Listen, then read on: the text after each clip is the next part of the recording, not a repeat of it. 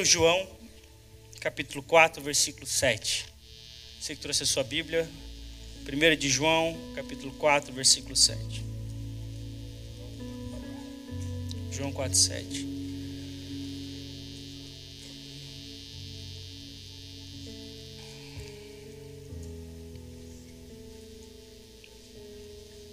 Vamos orar mais uma vez?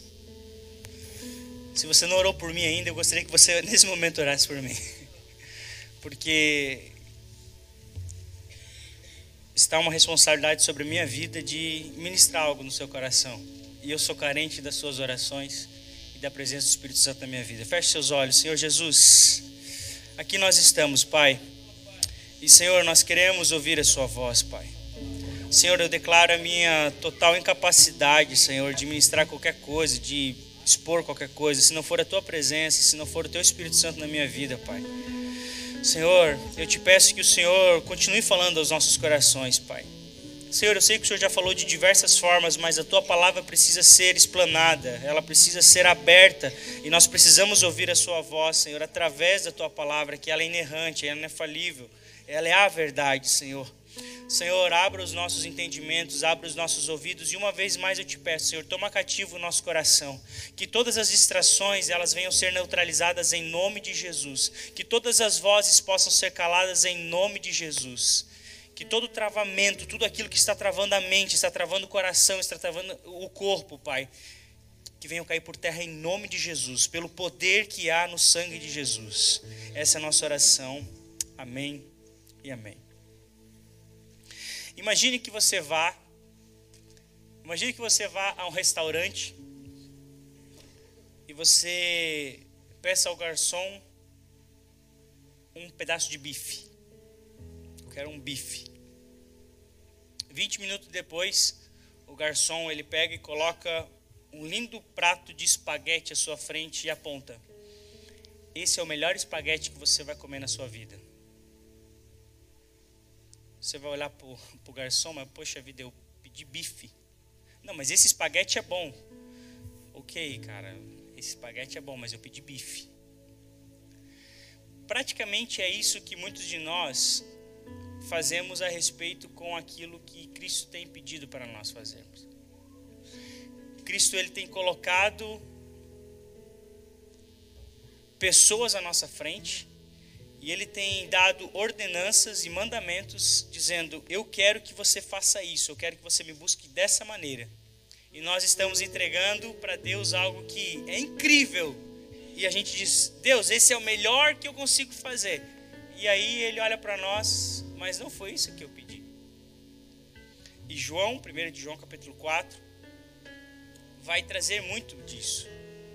Eu vou ler com você. Amados, Continuemos a amar uns aos outros, pois o amor vem de Deus. Quem ama é nascido de Deus e conhece a Deus. Quem não ama não conhece a Deus, porque Deus é amor. Versículo 9. Deus mostrou quanto nos amou ao enviar seu Filho ao mundo para que, por meio dele, tenhamos vida. É nisto que consiste o amor, não em que tenhamos amado a Deus, mas em que ele nos amou e enviou seu Filho como sacrifício para o perdão de nossos pecados. Amados, visto que Deus tanto nos amou, certamente devemos amar uns aos outros. Ninguém jamais viu a Deus, mas se amarmos uns aos outros, Deus permanece em nós e o seu amor chega em nós à expressão plena. Eu penso que nós temos feito isso com nós temos feito com a igreja. Exatamente isso. Deus nos fala a respeito de amor. Ele nos traz essa apresentação pedindo por meio dos seus mandamentos descritos na Bíblia, dizendo-nos: Eu quero que você ama. Porém, nós tentamos entregar todos os dias para Deus algo que vai funcionar melhor. E a gente fala para Deus: Olha, amar essa pessoa ou amar como o Senhor está pedindo é um pouco difícil. Então, que tal eu começar a dar algumas cestas básicas? Sabe, amar incondicionalmente essa pessoa, ela é um pouco difícil. Vamos fazer o seguinte: eu vou ser um crente fervoroso e eu vou estar todos os domingos à igreja. Jesus, me entregar de todo o coração, calma lá, isso aí é um pedido um pouco forte. Eu vou fazer o seguinte: eu vou aceitar ser líder de jovens. E aí, vamos lá, isso vai compensar as minhas falhas e as minhas debilidades naquilo que o Senhor quer por essência e por primazia. Eu não sei você, mas eu vez outras eu fico fazendo esse tipo de concessão com Deus. Eu fico falando com ele, olha só, vamos fazer o seguinte, eu melhoro nessa área, eu faço isso e aí talvez eu não precisa fazer tanto isso. Veja bem, se eu ler diversos livros, talvez eu não precise falar tanto do seu amor para a pessoa que está no caixa de supermercado. Olha, se eu ler a minha Bíblia todos os dias, talvez eu não precise amar e cuidar dos meus irmãos. E aí a gente vai fazendo esse joguinho com Deus. Nós vamos tentando compensar o nosso nível de teologia, o nosso nível de cristianismo com os mandamentos e com as ordenanças. Sendo assim, crentes que vivem o amor genuíno são crentes quase que extraterrestres, eles não existem mais, parece. E olha, gente, Jesus Cristo, ele está fazendo um apelo aqui. Olha, cara, ninguém viu a Deus. Mas se nós amarmos uns aos outros, Deus vai permanecer em nós. A condição para que Deus permaneça em nós é o nível de amor que eu tenho para com o meu irmão. Perceba que não é a quantidade de cultos que você está frequentando, nem o valor da oferta que você está dizimando mas é a quantidade e a intenção do meu e do seu coração em derramarmos amor a essa pessoa estranha e esquisita que está aí do seu lado. Você é esquisito para alguém também, pode ficar tranquilo. Certa vez eu vi escrito na camiseta de alguém a seguinte frase: Não falta amor, falta amar. e ela já está rindo para mim. Não falta amor, falta amar. Você já leu isso? Gente, não falta amor porque o texto que acabamos de ler no versículo 8 diz que Deus é amor e ele não falta nem acaba. Logo, se está faltando amor, nós podemos concluir que não estamos nos relacionando com Deus. A frase está, está certa. O amor não cessou, o amor continua. Porém, a expressão do amor está cessando nos nossos corações. Exemplo, vamos observar as tribos urbanas. Aqui em Blumenau nós temos diversas. Nós temos os skatistas, góticos, geeks, veganos, hippies, esquerdistas, bolsonaristas. Já é quase uma tribo também. Né? Os que são de esquerda, os que são de direita, os que não são nada. Os crentes. Perceba que essa galera de tribos urbanas, vamos pegar os skatistas, existe uma forma peculiar em gírias, na forma como ele se veste, numa ideologia, no seu pensamento. Você, pela forma como a pessoa se veste, você já olha, é emo. Nem sei se existe emo ainda hoje. Existe emo? Aqui, ó. Não é emo. É. Nas antigas, você viu o cara com uma calça verde, era fã do Restart, né? Você começa a perceber na forma como essa pessoa se veste que ela pertence a uma determinada tribo. Você conversa com um cara e ele começa a jogar algumas gírias e começa a jogar aqui, você já sabe que o cara ele é do hip hop. Uou! E eles falam, uou, ei, ei, e isso foi, vamos pedir uma pizza, foi o que eles quiseram dizer. Eles se comunicam, eles se entendem. Você vai pegar a galera geek aí, que eu acredito que é, é composta pela, pela fileira mais nerd da sociedade. Os caras têm todo um, um, negócio, né? Ah, eles falam de, de anime, e, e, e, é, ah, eu gosto da DC, não, eu gosto da Marvel, e aquele negócio todo. E eles vão brigando e tem, é, tem gente se identificando, glória a Deus. Ou seja, como que isso acontece? Não existe uma igreja geek. Não, igre não existe uma igreja skatista. Não existe uma igreja surfista. Não existe uma igreja que ela tem uma Bíblia própria para essa galera. Mas ainda assim, eles se reúnem, eles conversam, eles têm a mesma linguagem, eles gostam das mesmas coisas, eles gostam do mesmo estilo de música, eles falam da mesma maneira, porque eles estão se relacionando.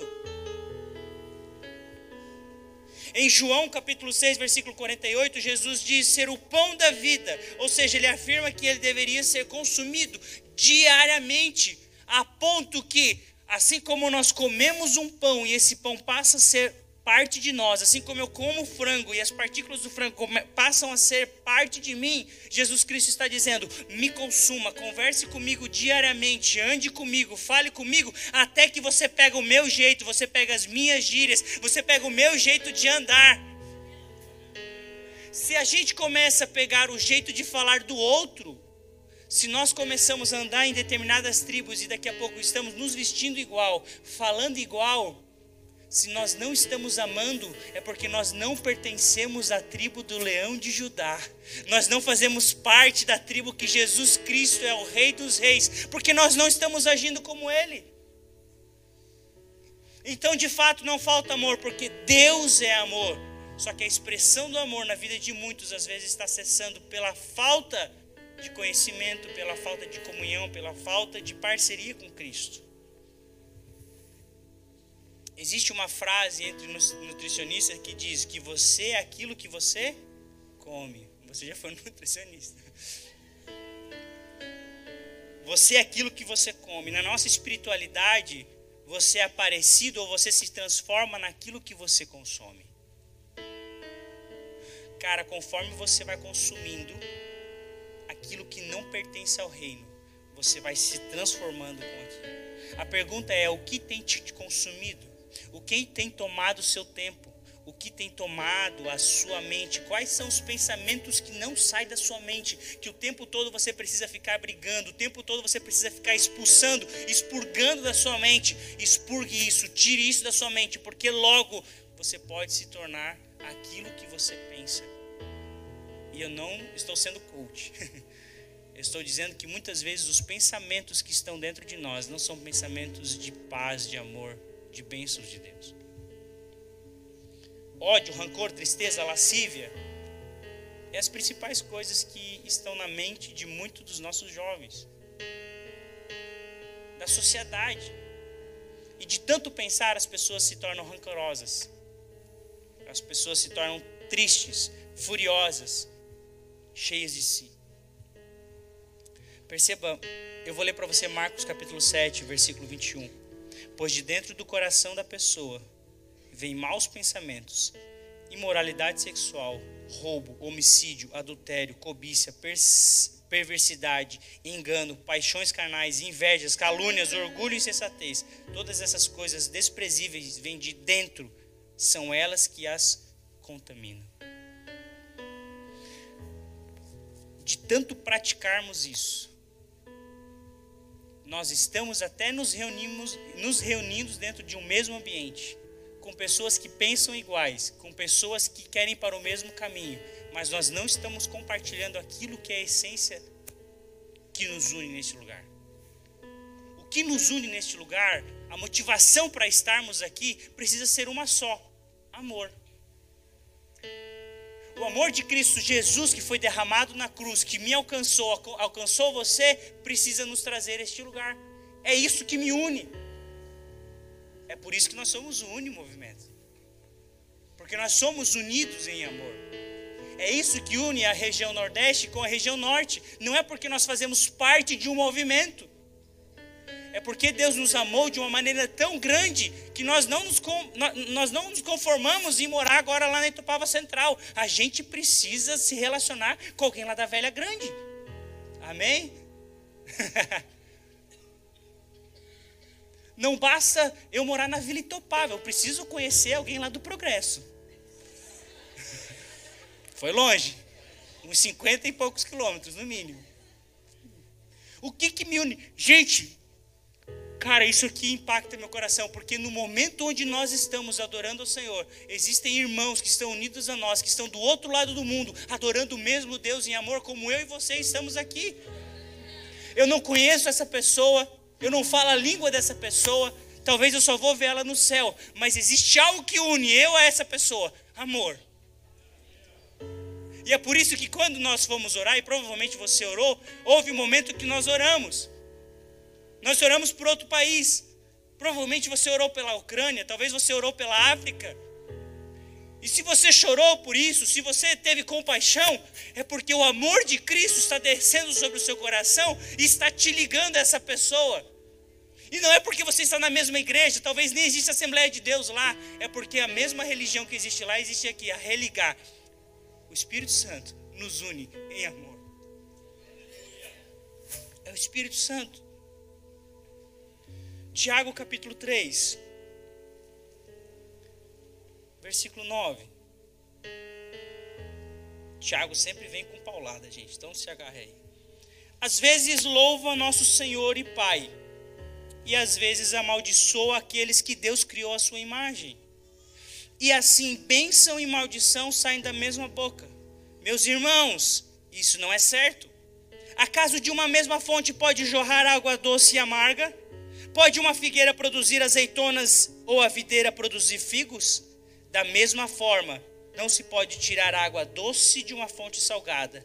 Se vocês são sábios e inteligentes, demonstre isso vivendo honradamente, realizando boas obras com a humildade que vem da sabedoria. Perceba, cara, que isso já é problema há mais de dois mil anos. Os mesmos lábios que foram levantados aqui nessa noite, dizendo que teu é o reino, provavelmente segunda-feira vai estar amaldiçoando filhos, amaldiçoando esposa, amaldiçoando pai. Pode uma fonte jorrar duas águas? Pode uma árvore dar dois tipos de frutos? Não pode. Assim como o convívio com tribos urbanas irá me afetar como um todo, nas minhas ações, gestos, formas de pensar, o convívio ou a falta com Jesus irá afetar diariamente na minha ação de amar. Porque é impossível você passar uma hora todos os dias com Jesus e ao final da semana você não estar parecido com Ele. Eu não acredito nessa performance que muitas pessoas trazem de ah, eu sou parecido com Jesus, eu oro. Eu estou lendo a Bíblia.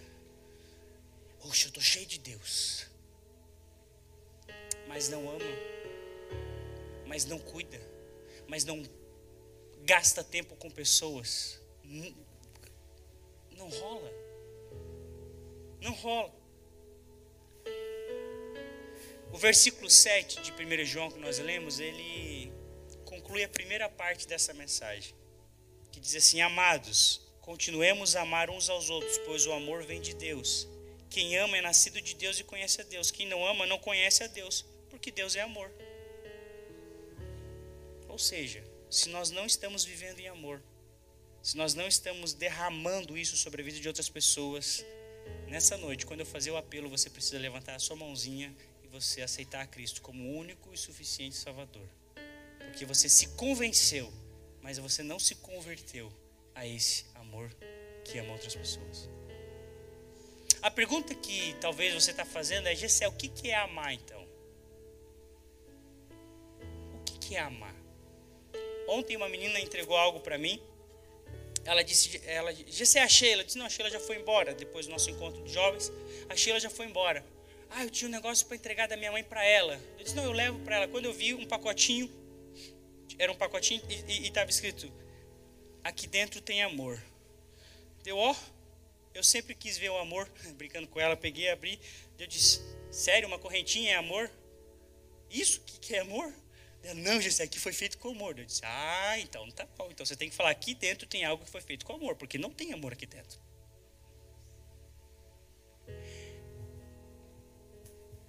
Cara, a gente fica desvirtuando amor a gente confunde amor com paixão, amor com sentimento, amor, amor, amor, amor. O que de fato é amor?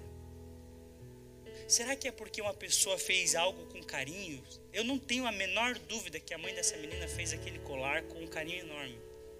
Mas será que aquilo é amor? Será que quando você olha por mão do seu lado você, eu preciso de ti, querido irmão. Será que quando eu olho rindo, ah, cantando para ele, isso é amor? É que a gente fala tanto sobre amor e a gente não sabe o que é amor. A gente fala tanto sobre amar, mas a gente não sabe o que é amar. Pasme vocês. Existem pessoas aqui que não sabem o que é o verdadeiro amor. Existem pessoas aqui dentro que sequer se sentem amados já sentiu um sentimento, já, já teve algo. Eu não estou dizendo de um amor de, de um casamento ou de um namoro, estou dizendo, cara, é que só quem foi amado sabe o que é amor. A primeira coisa, eu vou tentar, eu vou tentar aqui verbalizar o que é amor. Amar, ela não é um colar. Amar é uma ação. Ao falar de amor, nós a gente puxa a carteira, né? A gente diz, ah, agora eu, eu, eu vou dar oferta para uma pessoa, tô amando. Você está lá no ônibus, vem uma velhinha, e aí você, ah, eu vou levantar porque eu amo essa velhinha. Senta aqui, velhinha abençoada de Deus. A gente ajuda o cego a atravessar a rua e a gente diz, olha como eu estou amando esse cego. Vai, ceguinho. Ceguinho bonitinho. E lá vai o cego vai, vai embora cego também. Continua cego. Gente, isso são ações de justiça. Você ofertar na vida de alguém, você se levantar para uma pessoa mais velha, você ajudar um cego a atravessar a rua, isso são ações de justiça. Mas isso em si não é amor. Lucas capítulo 6, versículo 32, olha só. Se vocês amam apenas aqueles que o amam, que mérito tem? Até os pecadores amam quem os ama. E João capítulo 13, versículo 34 vai dizer assim: Assim como eu os amei, vocês devem amar uns aos outros. Agora o negócio pega. Porque agora nós temos um padrão de amor. Até agora a gente está falando de amor. Ah, eu queria ser amado como a Sheila o Gessé. Olha que fofura, olha que legal. Eu queria amar como o pai do fulano. Então, cara, mas, cara, a Sheila é pecadora. O Gessé nem se fala. Agora ele traz um padrão aqui e um padrão difícil de nós alcançarmos. Olha, assim como eu os amei, você deve amar um ao outro. Olha para a pessoa que está do seu lado. Cara, já imaginou você ter que amar essa pessoa da mesma maneira que Cristo ama você?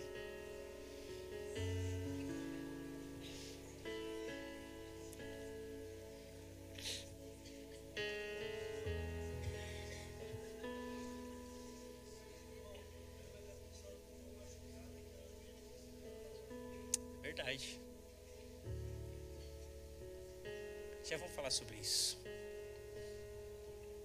Gente, sabe aquela pessoa que te fez mal? Sabe aquela pessoa que, cara, falou coisas que machucou o seu coração? Sabe aquele chefe que demitiu você sem uma justa causa?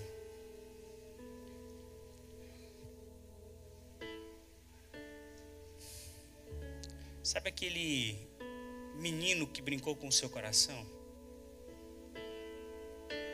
Sabe aquela menina que destruiu o seu coração?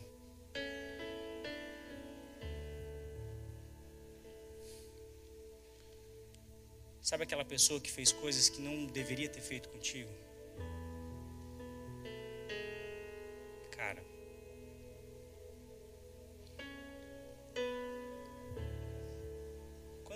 começa a pensar no que as outras pessoas fizeram para gente, quando a gente começa a olhar o outro, a gente fica pensando, cara, será que eu devo realmente amar, cuidar dessa pessoa? Agora eu gostaria que você fechasse os olhos.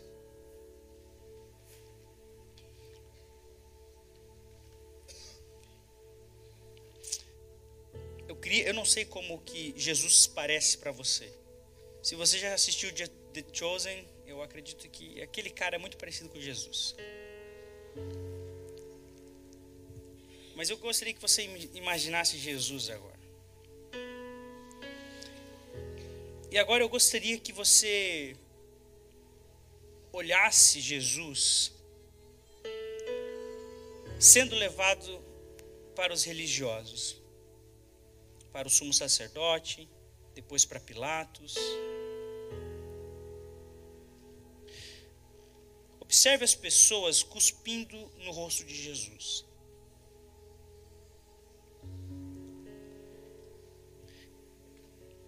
Tente imaginar os palavrões mais absurdos que esse homem escutou naquela, naquele dia, naquela sexta-feira. Veja Jesus preso a um tronco e sendo chicoteado ferozmente. Veja Jesus carregando uma cruz que não era para ele, subindo o monte, levando aquela cruz Tente enxergar esse Jesus com as mãos e os pés pregados dessa cruz. De alguma maneira, tenta escutar Jesus falando assim: Pai, perdoa porque eles não sabem o que fazem. Tenta escutar Jesus na sua última agonia, dizendo assim: Pai, em tuas mãos eu te entrego o meu espírito. Olhando essa cena do Gólgota, olhando essa cena trágica, onde tem um homem raquítico, sei lá, todo ensanguentado, e ao lado dele duas outras cruzes com dois ladrões, olhando no rosto de Jesus, você olha para ele e agora tente dizer para ele: Jesus, eu não posso amar as outras pessoas como você me amou. Será que você tenha coragem, você tenha a capacidade de olhar para os olhos meigos de Jesus naquela cruz e dizer para ele: Jesus, é muito difícil amar outras pessoas.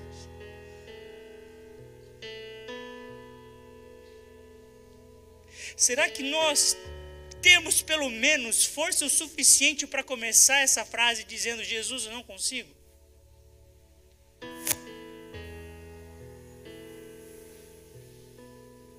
Sabe por quê? Porque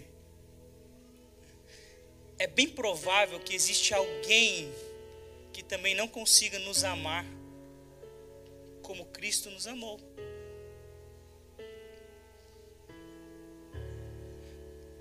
É fácil a gente olhar para o outro e entender que essa pessoa não é digno do meu amor, do meu cuidado. Mas é difícil olhar para Jesus e dizer: Eu não consigo amar o outro. No espelho é muito fácil olhar e dizer: é verdade, isso é. Essa pessoa, você tem que desistir dela, manda ela para o inferno de uma vez. Agora, quando eu chego na frente de Jesus, eu preciso olhar para ele e dizer: não tem jeito, eu vou precisar amar, porque você me amou. Olha para mim. Se Cristo foi até as últimas consequências por mim, por que, que eu devo me poupar por alguém?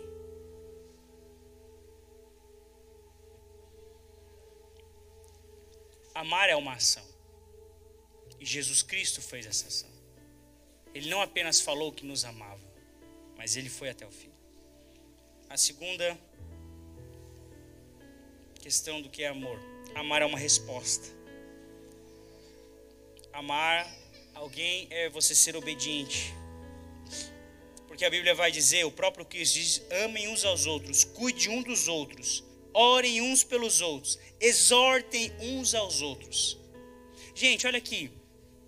Chamar o nosso irmão de irmão é fácil. Quem tem irmão aqui? Quem tem irmão? Você tem irmão, beleza. Camila, é fácil você. Você tem um irmão ou uma irmã? Um irmão, qual que é o nome dele? Tiago. É fácil, Camila. Você olhar para o Tiago, ah, e aí, Tiago, você é meu irmão. E eu acho que até é fácil dizer, poxa, Tiago, poxa, eu te amo. Sabe por quê? porque isso é algo natural. Naturalmente, você é mais velha? A Camila nasceu e depois de alguns anos, naturalmente o Tiago nasceu. Eles foram obrigados a conviverem juntos. Isso se chama família, isso acontece naturalmente. Agora preste atenção: olhar para essa pessoa que está do seu lado e chamar ela de irmão, isso não é natural. Amar alguém que não é da nossa família não é natural. Isso é sobrenatural. Eu só consigo amar vocês que eu não convivo todos os dias, de que eu não conheço vocês tão bem. Eu só consigo orar amando a cada um de vocês, mesmo não sabendo o nome de vocês, porque existe algo sobrenatural que envolve o meu e o seu coração. E isso a Bíblia vai chamar de o mistério da fé. Então, cara, a gente precisa parar com esse negócio de pensar que a, a igreja é tão perfeita a ponto que naturalmente nós vamos conseguir amar a todo mundo. Que eu vou entrar na igreja, eu vou entrar no meu grupo de jovens, eu vou liderar esses jovens e naturalmente eles vão começar a me amar. De sair dos nossos cultos e dizer que ninguém me ama, de que ninguém me reconhece. Se isso fosse uma família, iria acontecer naturalmente. Mas é um monte de gente desgraçada, carente da graça, precisando amar uns aos outros. Por isso que é fácil apontar para a igreja e dizer assim: tem problema, tem falta de amor, não me ama, não cuida de mim. Mas, cara, é um processo sobrenatural, é um processo de fé, é um processo de obediência. E deixa eu te dizer mais: não é fácil. Quem dera fosse fácil. Muitas vezes nós consideramos alguém sentado ao nosso lado na igreja com o mesmo nível que nós consideramos quem está sentado na fileira da frente do cinema. Eu vou repetir.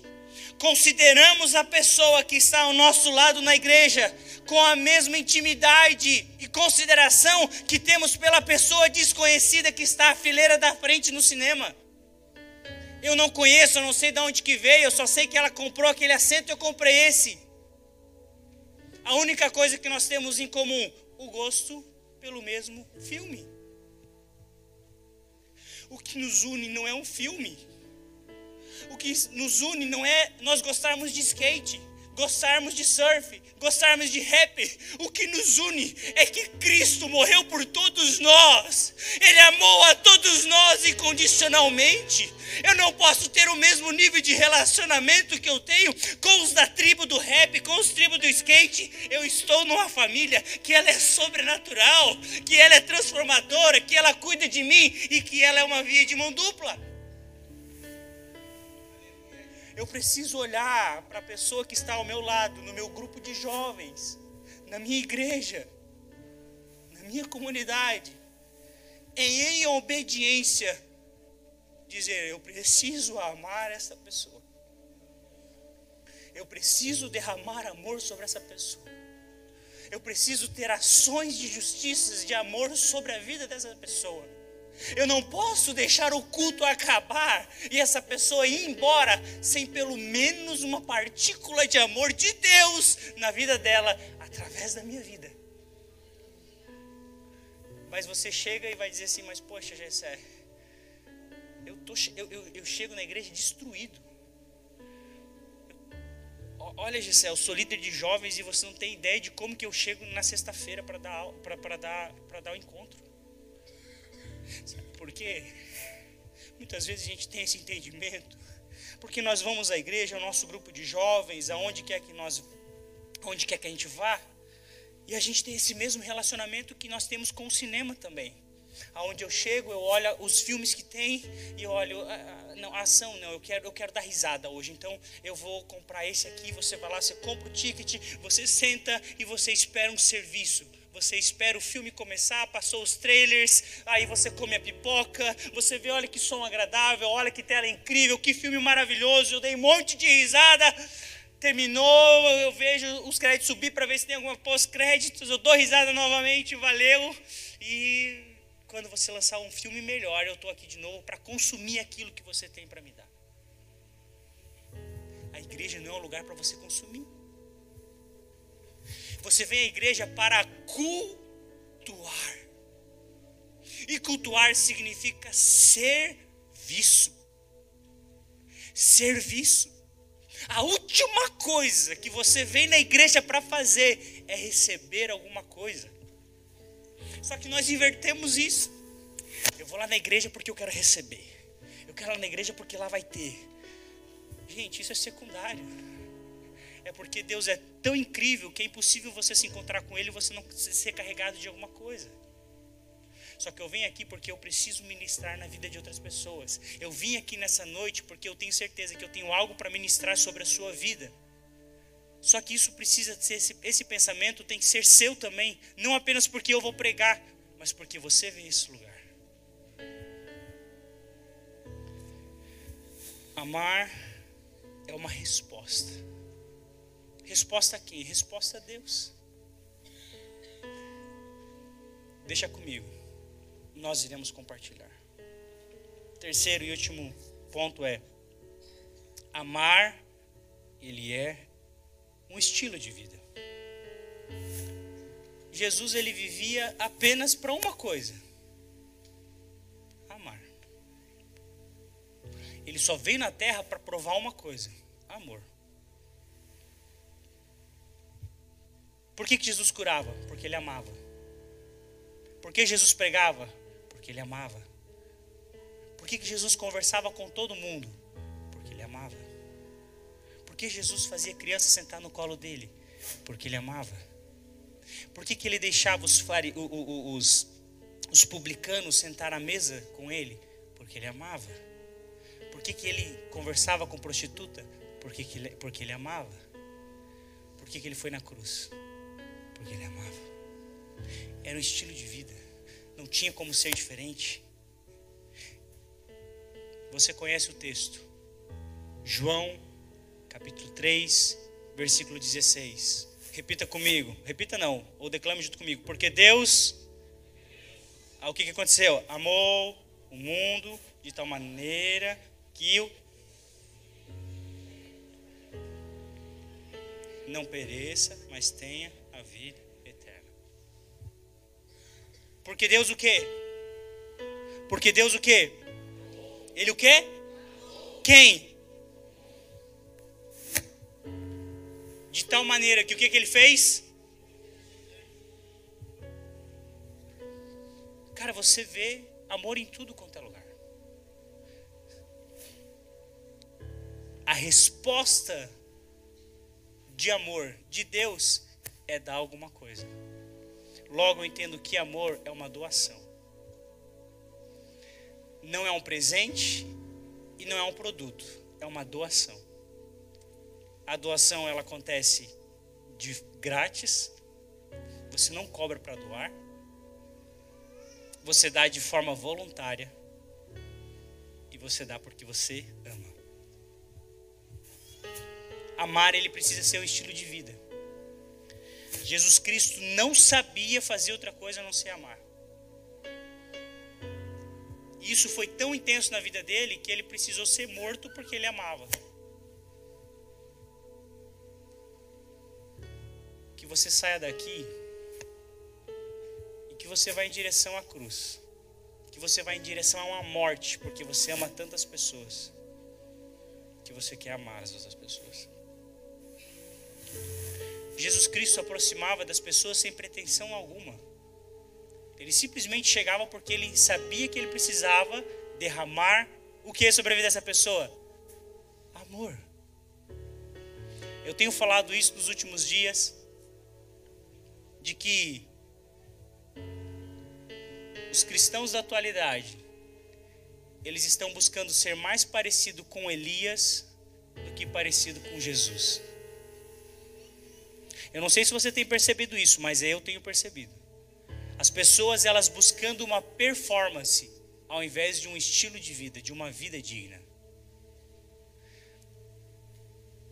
Eu não desmereço quem foi Elias.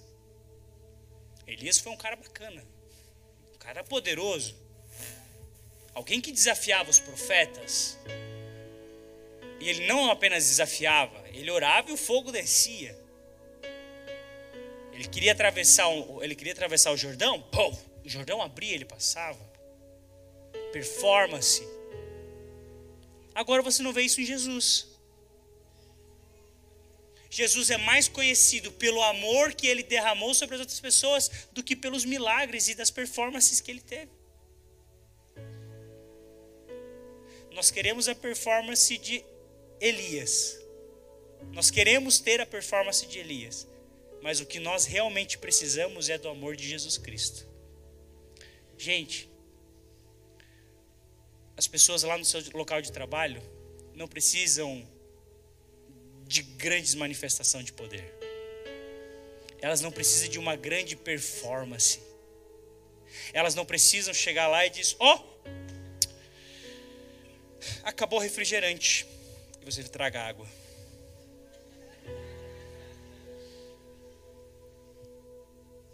Seria incrível as pessoas estarem doentes, você chegar, seja curado em nome de Jesus. Isso é incrível. E eu oro por isso. Que vocês vivam isso no dia a dia. Mas existe uma coisa que não precisa de performance. Existe uma coisa que não, não, não, não, precisa de profecia sobre a sua vida, não precisa de autoridade sobre a sua vida, não precisa de horas de jejum, não precisa de vigílias para acontecer. Existe uma coisa que não precisa nada disso. A Bíblia diz que para algumas ordens de demônio você precisa fazer duas coisas: jejum e oração, certo? Para amar você não precisa nada disso. Não quer dizer que você vai deixar, ah, eu só vou amar agora, não, não vou lembrar. Não, calma lá. É derramar amor sobre as outras pessoas.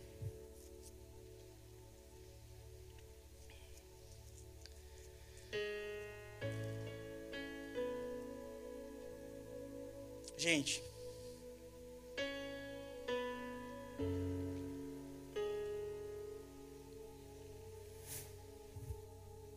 que esse estilo de vida seja o estilo de vida dos jovens do Unimovimento. Que se você precisar ser reconhecido e conhecido por alguma coisa, que você seja conhecido por uma pessoa que ama incondicionalmente. Alguém que derrama amor sobre a vida das outras pessoas. O amor vai ser o dínamo para você caminhar em direção a todas as outras pessoas.